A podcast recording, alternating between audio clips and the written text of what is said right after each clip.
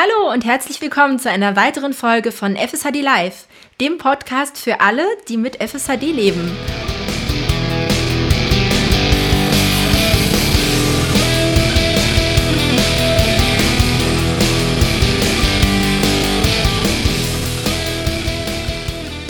Und ich sitze hier heute zusammen mit dem Johannes am Mikro. Hallo Johannes. Hallo Miriam, schön, dass wir da sind. ja, und äh, wir werden heute noch weitere praktische Fragen beantworten, die im Laufe der Zeit immer mal wieder auftauchen über FSHD und ja, das praktische Leben damit. Und äh, dann haben wir so ein Thema hier, das auch immer wieder auftaucht. Ähm, zum Beispiel eine äh, Schulterblattfixation oder Scapula-Fixation. Ähm, Miriam, kannst du vielleicht kurz mal erzählen, was das bedeutet, so eine Fixation? Ja, das bedeutet, dass die Schulterblätter mh, mm, an, ich glaube, die zehnte Rippe ist es, also an, den unteren Rippen fixiert wird ähm, wenn mich nicht alles täuscht, tatsächlich sogar mit einem Stahlfaden. Und dazu muss ja auch ein Loch durch den Knochen gebohrt werden, wenn auch klein. Ähm, ja, genau, so wird das fixiert. An, an, an den jeweilige Rippe, also rechtes Schulterblatt an der rechten Rippe. Ich glaube, es war die zehnte und linkes Schulterblatt an der linken. Das heißt also, bei den äh, FSAD-Patienten kennt man ja immer, dass die Spitze, die untere Spitze des Schulterblatts, die steht ja immer so raus. Und die wird dann äh, sozusagen rangedrückt und äh, dort fixiert an der Stelle, sodass ja. die eben nicht mehr rauskommen. Ja. Und dann ist es ja so, also es hat vielleicht der eine oder andere die Erfahrung gemacht, wenn man das Schulterblatt hinten festhält oder eben an den Stuhl sich lehnt und das so reindrückt, dann kann, können viele Patienten den Arm besser heben. Und das ist ja, glaube ich, auch der Sinn und äh, das Ziel dieser Geschichte. Genau. Ich hatte mich auch äh, mal damit beschäftigt, weil eben die Frage aufkam von jemandem und habe dann auch ein Video gesehen von einem FSHDler, der die OP gemacht hatte. Der konnte tatsächlich den Arm besser in die Höhe heben, aber was man sich klar machen muss, es geht die Beweglichkeit zur Seite verloren. Ja, ah ja okay. weil ähm, das, das hat man in dem Video auch sehr deutlich gesehen. Also nach oben wurde er beweglicher, aber dann den Arm seitlich so nach hinten zu drehen, das, das, das geht dann halt nicht mehr, weil eben die, äh, das Schulterblatt fixiert ist. Ja, das muss man sich schon klar machen, dass man äh, zwar eine Form von Bewegung gewinnt, aber eine andere Form von Flexibilität und Bewegung verliert. Ja, ja. ich habe das, ich habe ja damals auch mal so eine Beratung gemacht. Ähm, und er hatte mir direkt davon abgeraten. Er meinte, mhm. aufgrund meiner, auch meines Laufstils, also man hat ja so, wenn man schon ein bisschen fortgeschrittener ist, schon einen gewissen Laufstil, dass man eben äh, vielleicht im Hohlkreuz läuft oder wie auch immer. Und das, das hat ja eine ganz besondere äh, Labilität und Stabilität, so auf ganz äh, besondere Art und mhm. Weise. Und äh, wenn man das bringt man natürlich komplett irgendwie aus dem Gleichgewicht. Wenn man dann plötzlich die Schulterblätter hinten dran hat, äh, dann mhm. hat man eine ganz andere Körperhaltung. Und dann kann es natürlich sein, wenn man schlecht läuft, wenn man ganz schlecht läuft, dass es dann total schwierig plötzlich erstmal ist und man erstmal das Laufen mit seiner Art wieder lernen muss. Also ich wäre da wirklich, also man sollte sich das sehr gut überlegen und sehr gut beraten lassen, ob das einem mehr, ob das einem nicht mehr kostet, als es einem bringt. Und äh, ich, ich glaube, für einen kleinen Teil der Leute hat es auf jeden Fall einen, einen Gewinn an Lebensqualität. Äh, für, ich glaube eher für einen kleinen Teil. Für die meisten, mhm. glaube ich, ist es, ähm, bringt es weniger, als was es kostet. Würde ich jetzt einfach mal so sagen. Das sehe ich ganz genauso. Und dann kommt man ja noch auf ein Thema, das ist eine OP. Ja, das genau. ist ja kein kleiner Eingriff. Ähm, und da können wir gleich auf das Thema noch ja, Anästhesie noch eingehen. Und äh, ich, ich finde, das ist ja bei allen solchen operativen Eingriffen die Entzündungsgefahr. Ja, und dann die Genesung danach. Da muss ja der Arm auch erstmal eine Weile wahrscheinlich still sein. Stimmt, ja, und dann ja. verliert man ja wieder eigentlich an Muskelkraft. Also wie, das ist für uns sowieso schon kompliziert, so eine, eine, eine große OP äh, durchführen zu lassen. Ähm, ich wäre da auch sehr vorsichtig. Und dann hat man da halt so einen Stahlfaden in seinem Körper. Also ich finde, das klingt irgendwie nicht so attraktiv. Äh, aber gut, das ist jetzt nur so meine Meinung.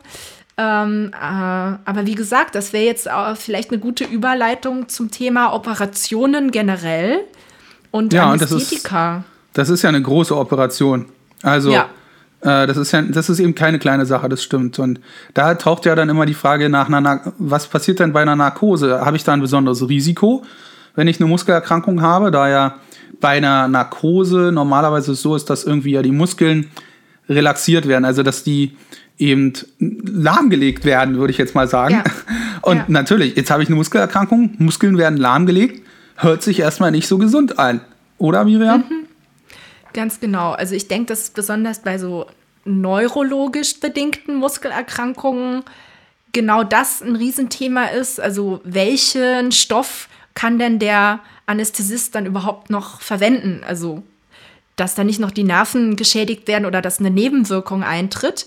Ähm, aber es spielen auch so Sachen eine Rolle wie, kann ich denn noch gut atmen im Sitzen oder im Liegen? Was ist mit Schluckbeschwerden? Was ist mit Herz-Kreislauf-Beteiligung? Ähm, und, und, und. Da gibt ja so viele unterschiedliche Zustände, Körperzustände von Menschen mit einer ähm, Muskelerkrankung. Und auch gerade bei der FSHD gibt es ja Riesenunterschiede. Und da würden wir wirklich zu einer eingehenden Beratung äh, euch da das ans Herz legen. Ähm, es gibt auf der Seite von der DGM eine Abhandlung, wo man auch äh, PDF runterladen kann. Also es ist dann sehr ausführlich erklärt, äh, was das alles so bedeutet für Muskelkranke, wenn man äh, sich über Anästhesie Gedanken macht. Dann natürlich kommt die Beratung mit dem Anästhesisten vor Ort. Ähm, da sollte man das auf jeden Fall erwähnen, welche Muskeldystrophie man hat, damit er wirklich gut einschätzen kann, welches Mittel er verwenden kann und wie man das im Vorhinein und auch im Nachhinein noch gestaltet, die Versorgung. Und ähm, dann kann ich auch noch einen ganz guten Hinweis geben. Es, die DGM gibt solche Unfallpässe raus, wo man seine Diagnose reinschreiben kann und auch noch so extra Punkte, was besonders zu beachten ist. Das kann im Fall, ja, wenn man wirklich mal bewusstlos wird, wichtig sein, ähm, auch im Hinblick auf Anästhesie. Also dann kann man das selber gar nicht mehr mitteilen, aber äh, es steht in dem Unfallpass, den man dann eben bei sich trägt im Portemonnaie oder so. Ähm, das ist vielleicht auch noch ein ganz guter Hinweis. Also ich habe einen in meinem Portemonnaie. Das ist ein ja. sehr guter Hinweis. Also ich muss mir auch einen machen lassen. Das heißt, ich wende mich dann einfach mal an die DGM und ähm, beantrage den sozusagen, dass ich den oder ja, das dass ich den ja. gerne haben möchte. Genau. Das ist eine gute Idee, weil ähm, gerade in dem Fall weiß der Arzt natürlich überhaupt nicht. Der sieht vielleicht, mit dem stimmt irgendwas nicht, ähm, mit dem ist irgendwas anders, aber was kann der auf den ersten Blick auch nicht unbedingt einschätzen. Äh, das ist ein, ein guter Tipp. Und ähm, das zweit, der zweite wichtige Punkt, den du ja auch schon gesagt hast, das Wichtigste ist eben, dass man ganz offen mit seinem Arzt redet und eben nicht nur die Diagnose äh, gibt äh, oder dem Arzt gibt, sondern eben das was, das ist der Hauptpunkt, seine Beschwerden mitteilt. Ja. Genau. Das ist, glaube ich, äh, echt das, was wir hieraus lernen sollen. Die Beschwerden, die man hat, weil die sind bei jeder Krankheit anders und auch bei der FSHD unterschiedlich.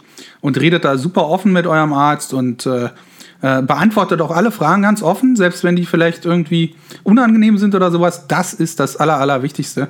Und dann ähm, kriegt ihr eine gute Beratung und dann wird das auch alles äh, so laufen, dass es für euch am besten ist. Ja, wir können ja auch noch mal den Link zu der Webseite von der DGM in die Infobox oder ähm, genau, kann, man, also kann da wir das verlinken, Johannes? Ja. Ich denke, das kriegen wir irgendwie hin. Das dürfen wir nur nicht vergessen. Ich weiß nicht, ob wir schon ein paar Mal gesagt haben, wir verlinken irgendwas und dann, dann haben wir es nicht verlinkt. Ich bin mir nicht ganz sicher, falls da irgendwas ist, falls ihr auf irgendwas wartet, schreibt uns einfach. Aber genau. wir, werden, äh, wir werden das jetzt mal da ganz, ganz scharf dran denken und gucken, dass wir das verlinkt kriegen äh, bei der Facebook-Gruppe oder unter dem Podcast. Ihr findet das da bei YouTube auf jeden Fall, da kann man das immer ja. ganz gut verlinken. Genau. genau. Und ähm, ja, und dann ähm, haben wir noch einen letzten Punkt, den wir noch äh, ansprechen wollten heute, weil das auch immer äh, auftaucht. Was ist denn, wenn ich jetzt diese FSAD habe? Gebe ich das dann an bei zum Beispiel bei Versicherungsformularen, bei der Krankenkasse, bei der Krankenversicherung oder eben auch beim Arbeitgeber? Also ich glaube, das sind zwei verschiedene Themen.